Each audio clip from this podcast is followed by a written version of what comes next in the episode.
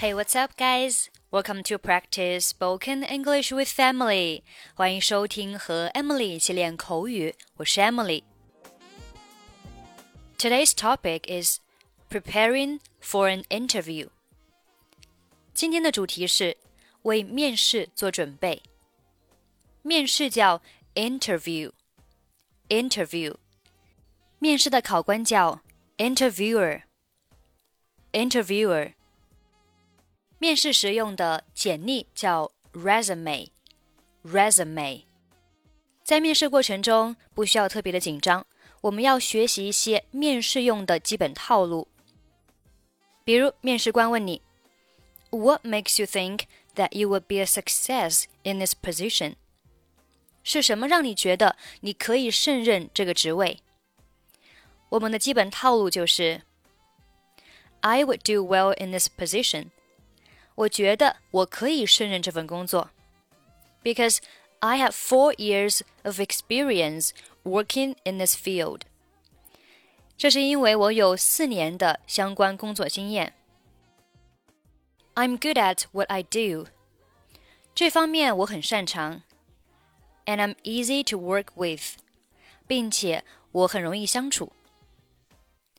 I would do well in this position because I have four years of experience working in this field.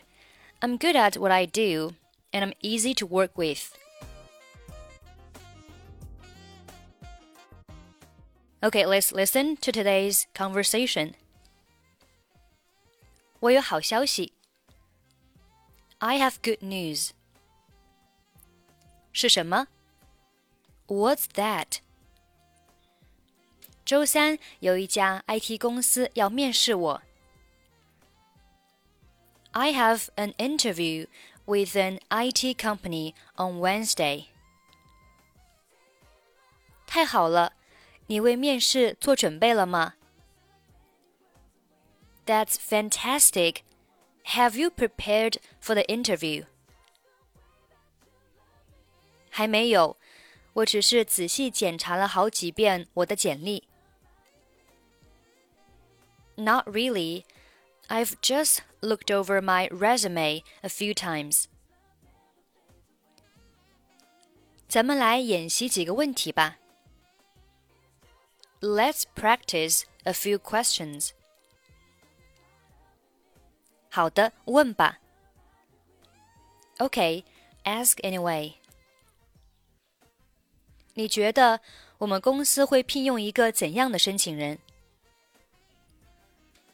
？what kind of applicant do you think we're looking for at our company? 一个成功的申请者必须工作努力、有责任心，而且要诚实。The successful applicant must be hardworking, responsible, and honest. 好， 是什么让你觉得你可以胜任这个职位？Good. What makes you think that you would be a success in this position? 我觉得我可以胜任这份工作，这是因为我有四年的相关工作经验，这方面我有专长，而且我非常容易与人相处。 I would do well in this position because I have four years of experience working in this field. I'm good at what I do, and I'm easy to work with. 好的，那你预期的薪水是多少？Okay, what are your salary expectations? 嗯。 这个我以前没想过，我是该想想了。老实说，我不介意低起薪的，因为我现在非常渴望有一份工作。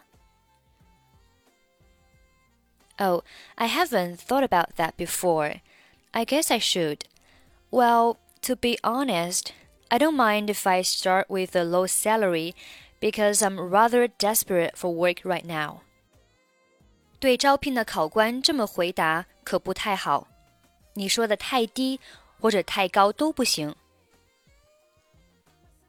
that might not be the best thing to say to an interviewer. You shouldn't ask too much or too little.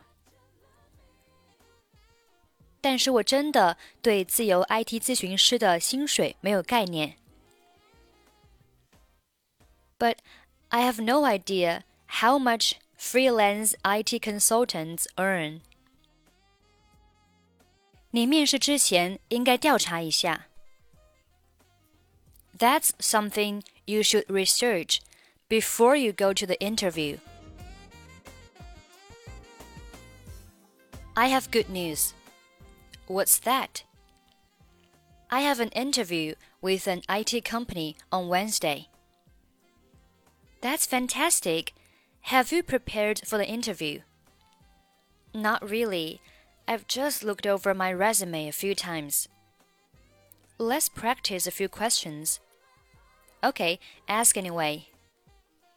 What kind of applicant do you think we're looking for at our company? The successful applicant must be hardworking, responsible, and honest. Good.